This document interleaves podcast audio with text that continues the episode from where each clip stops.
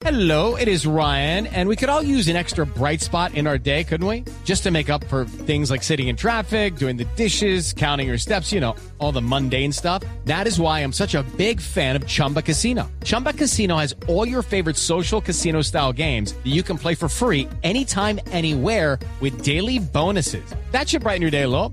Actually, a lot. So sign up now at chumbacasino.com. That's chumbacasino.com. No purchase necessary. BGW. Void were prohibited by law. See terms and conditions. 18 plus. Y ya estamos aquí en el mediodía actualizándolo a usted de todas las noticias que suceden en este momento en Colombia y en el mundo de la mano del servicio informativo de Blue Radio.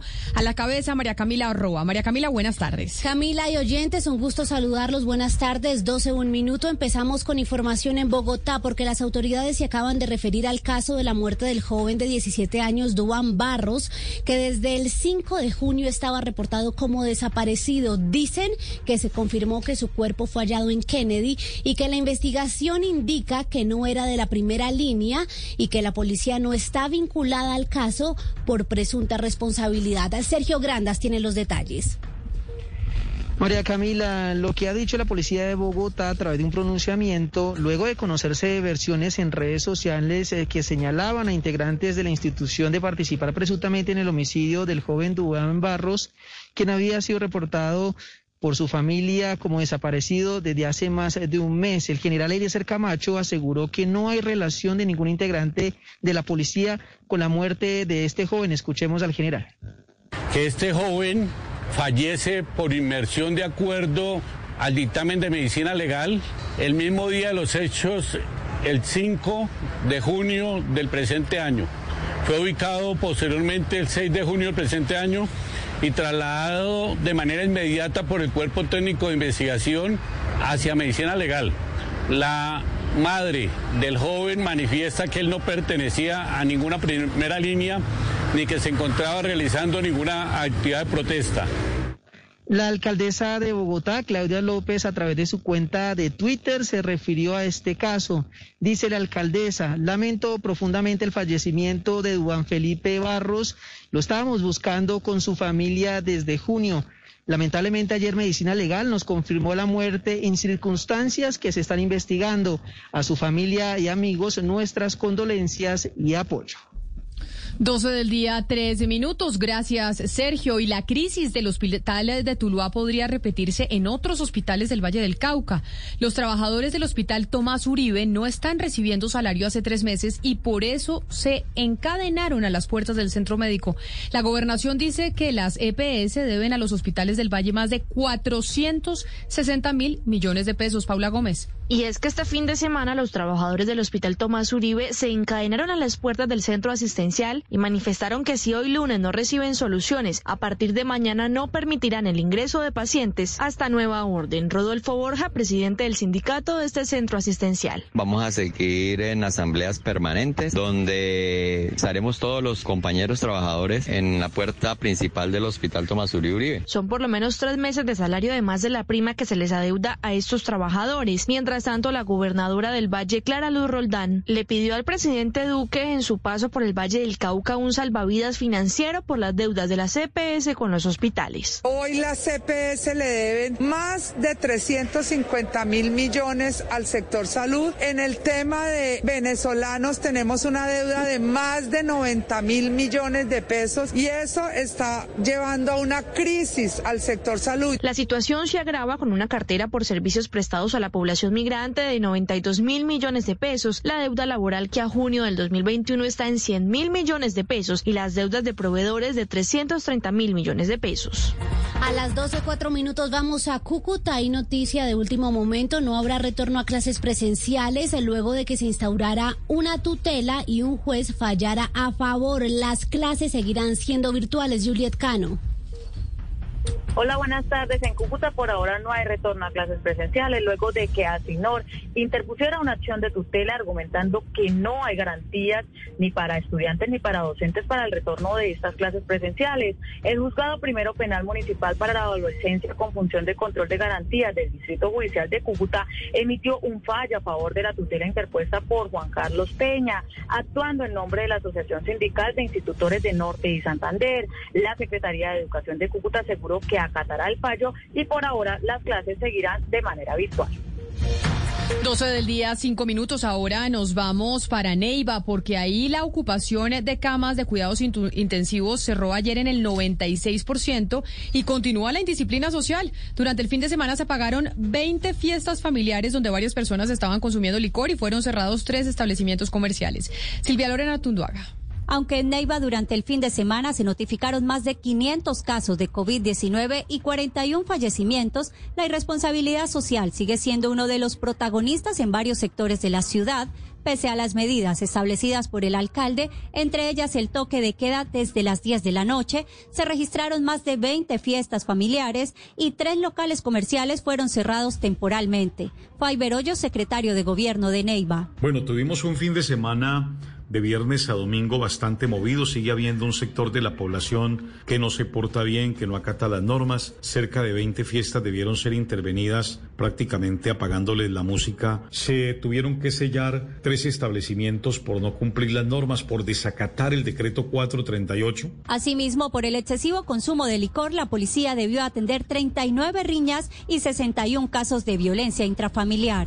Silvia, y también se registró indisciplina en Cartagena durante este fin de semana. Fue cerrada una discoteca llena de jóvenes, siete establecimientos comerciales fueron sancionados y se aplicaron 29 comparendos. El balance lo tiene Dalia Orozco. En Cartagena, algunos propios y turistas insisten en incumplir la medida de toque de queda nocturno que en la ciudad rige a partir de las 12 de la medianoche como una medida para contrarrestar el aumento de contagios por COVID-19 en operativos desarrollados durante el fin de semana por la Secretaría del Interior con el apoyo de la Policía Nacional. Se realizaron siete cierres preventivos a establecimientos comerciales en diferentes sectores de la ciudad. Además, se sancionaron con comparendos a 29 personas por incumplir el toque de queda. Durante estos operativos, además, fue cerrada por cinco días la discoteca La Fantástica en el suroriente de la ciudad porque además de violar el toque de queda no contaba con la documentación necesaria para funcionar. En Cartagena la ocupación de camas UCI se encuentra al 80%. En total, desde el inicio de la pandemia, la ciudad ha registrado 111 mil contagios y 1.930 fallecimientos por la enfermedad. 12 del día, 7 minutos, y cayó una red de narcotraficantes señalada de reclutar y preparar personas para llevar drogas camufladas hacia países de Centroamérica y Europa. Cuatro mujeres y un hombre fueron capturados en operativos realizados en Itagüí y Medellín. Héctor Santamaría. Además de convencerlas, estas cinco personas les indicaban a quienes eran conocidos como popularmente como mulas del narcotráfico cómo debían comportarse. Les proporcionaban ropa, dinero y los documentos necesarios para poder salir como cualquier turista por los aeropuertos de Bogotá, Río Negro en Antioquia y Palmira, el Valle del Cauca. María Elena Monsalvidrobo, directora especializada contra el narcotráfico de la Fiscalía. Modus operandi de la organización criminal era precisamente reclutar personas de bajos recursos económicos y personas de edad a quienes inclusive les entregaban sus maletas con doble fondo o les adherían fajas en sus cuerpos para sacar el alijo ilícito. Entre los capturados está el señalado cabecilla del grupo narcotraficante, identificado como Anderson Castañeda Ramírez. También cuatro mujeres. A esta estructura del narcotráfico le han sido incautados 25 kilogramos de cocaína y 106.950 euros. Héctor, gracias. 12 personas que distribuían drogas en el Putumayo fueron capturadas en allanamientos. Según la policía, vendían las drogas en seis casas diferentes. Jairo Figueroa. Pues ante un juez de garantías continúa esta hora en un despacho judicial en el municipio de Simundoy las audiencias para la legalización de la captura de 12 personas que estaban involucradas en microtráfico en el Valle de Sibundoy. El coronel Francisco Helves dice de qué manera la población estaba afectada con la distribución de estas drogas. Sí, muy buenos días. Efectivamente, un trabajo de investigación de más de seis meses de la mano con la Fiscalía General de la Nación logramos eh, identificar a estas 12 personas como responsables directos de la venta, distribución de estupefacientes en grandes y pequeñas cantidades. Situación que eh, tenía muy preocupados los señores alcaldes del Alto, donde nos ponen en conocimiento, se hace un trabajo con la Fiscalía de Vigilancia, Seguimiento, búsqueda selectiva en base a datos, denuncia ciudadana. Es el comandante de la Policía del Putumayo, coronel Francisco Helves, quien ha dicho que la campaña continúa para erradicar el vicio en esta zona. 12 del día, 10 minutos. Y en un mes se debe cerrar el botadero de basuras El Carrasco en Bucaramanga. Y todavía no hay un sitio nuevo de deposición de las basuras. El alcalde de la ciudad le pidió a la ANLA y a la Procuraduría que estén acompañando, por favor, el cierre definitivo, el, del cierre definitivo de este botadero. Verónica Rincón. El próximo 13 de agosto, por orden de un juez, se debe cerrar definitivamente el sitio de disposición final de residuos sólidos El Carrasco en Bucaramanga, que recibe las basuras de 16 municipios de Santander, incluyendo el área metropolitana. A pesar de varios plazos que ya han tenido los alcaldes, no hay un sitio definido. El alcalde de Bucaramanga, Juan Carlos Cárdenas, pidió acompañamiento de la ANLA y la Procuraduría para el cierre. Unas mesas técnicas donde realmente podamos establecer unos volúmenes adicionales manejando de manera segura, responsable y técnica el cierre. En la última reunión de seguimiento, los alcaldes manifestaron una solución inicialmente de trasladar las basuras a un botadero cerca a Medellín, Antioquia. El Ministerio de Ambiente y el IDEAM están alertando sobre el inicio de la segunda temporada seca en el país, ya que se vienen activando varias alertas en diferentes regiones por incendios forestales, especialmente en la región andina y la región caribe. Daniel Cano. Así es, María Camila, y es que el IDEAM indicó que esta temporada seca se prolongará hasta finales de septiembre del presente año. Además dice que es posible que se presenten descensos en las temperaturas en las horas de la madrugada en el altiplano cundiboyacense y en Nariño. Daniel Useche, jefe de pronósticos del IDEAN, al respecto de la temporada seca en el país esta temporada seca de mitad de años o de menos lluvias se espera se acentúe principalmente en los departamentos andinos, donde para esta época es común una disminución importante de las lluvias, situación que contribuye a estas, eh, esta temática de la amenaza por incendios de la cobertura vegetal para estos días. Sobre los incendios recomiendan desde el IDEAM tener cuidado con no botar colillas de cigarrillos en el suelo de los bosques y también sobre no dejar pedazos de botellas de vidrio, ya que esto puede generar incendios forestales. Y advierten que en esta época además suelen incrementarse los vientos, lo, lo cual indican ayuda a propagar más rápido los incendios forestales. Y ahora vámonos a Barranquilla porque hay expectativa en la capital del Atlántico porque va a llegar por primera vez la minga indígena a esa ciudad. Desde el comienzo del paro nacional no habían estado presentes los indígenas en Barranquilla. La Minga viene del departamento del Magdalena y busca expresar la solidaridad de ellos con los indígenas del Cauca, con sus luchas y la resistencia del Caribe. Ingel de la Rosa.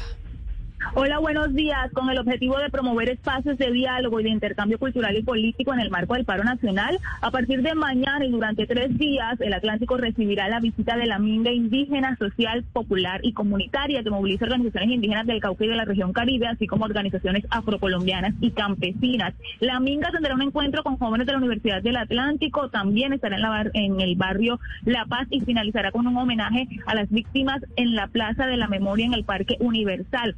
Prevén hacer un recorrido por municipios de Soledad, Puerto Colombia, Tubará, Galapa, Baranoa, Sabana Larga y Malambo. Camila.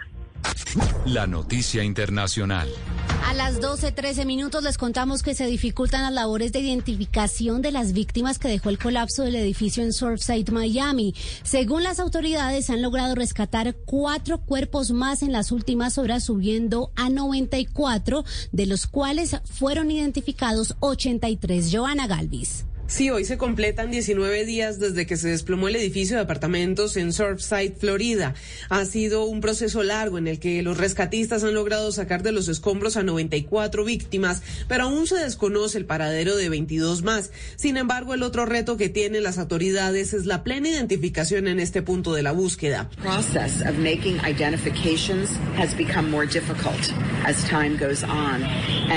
The the recovery at this point is yielding en esta declaración, la alcaldesa del condado de Miami-Dade, Daniela Levin Cava, dice que el proceso de identificación es cada vez más difícil a medida que pasa el tiempo y los rescatistas encuentran restos humanos. Además, añade que solo pueden reportar una persona desaparecida como fallecida una vez se lleve a cabo el proceso de identificación. Para este proceso, la policía y los científicos forenses del condado llevan a cabo operaciones de identificación en el sitio del edificio derrumbado que comparan el ADN de los restos humanos hallados con el de las familias de los desaparecidos. La noticia deportiva. La noticia deportiva a esta hora son buenas y malas en el nuevo ranking del tenis mundial, que como es habitual sale el día lunes. Las buenas es que María Camila Osorio, después de llegar a tercera ronda de Wimbledon, ascendió 14 casillas en el ranking de la WTA y ahora aparece como la 80 mejor del planeta. Por su parte, Daniel Galán, que llegó a segunda ronda en el abierto británico, subió dos puestos y es 110. Por su parte, Farah y Cabal, tras su participación en Wimbledon, ahora aparecen séptimo y octavo en el ranking de dobles de la ATP. Tanto Galán como Farah y Cabal ahora se preparan para afrontar desde el 24 de julio los Juegos Olímpicos de Tokio. It's time for today's Lucky Land horoscope with Victoria Cash. Life's gotten mundane, so shake up the daily routine and be adventurous with a trip to Lucky Land. You know what they say. Your chance to win starts with a spin. So go to LuckyLandSlots.com to play over 100 social casino-style games for free for your chance to redeem some serious prizes. Get lucky today at LuckyLandSlots.com. Available to players in the U.S., excluding Washington and Michigan. No purchase necessary. VGW Group. Void or prohibited by law. 18 plus. Terms and conditions apply.